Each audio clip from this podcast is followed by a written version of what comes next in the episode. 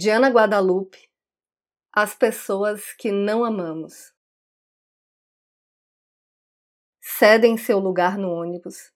Às vezes nos oferecem emprego, porque nunca nos viram no estado deplorável de apego ao desejo. Passam quase invisíveis. Como indivíduos, têm um olho vazio, parecem nunca ter vivido mas piscam aqueles cílios e nos observam tanto que assim podem acabar deixando de ser as pessoas que não amamos. Eu sou Renata Ettinger e esse é o Trago número 242.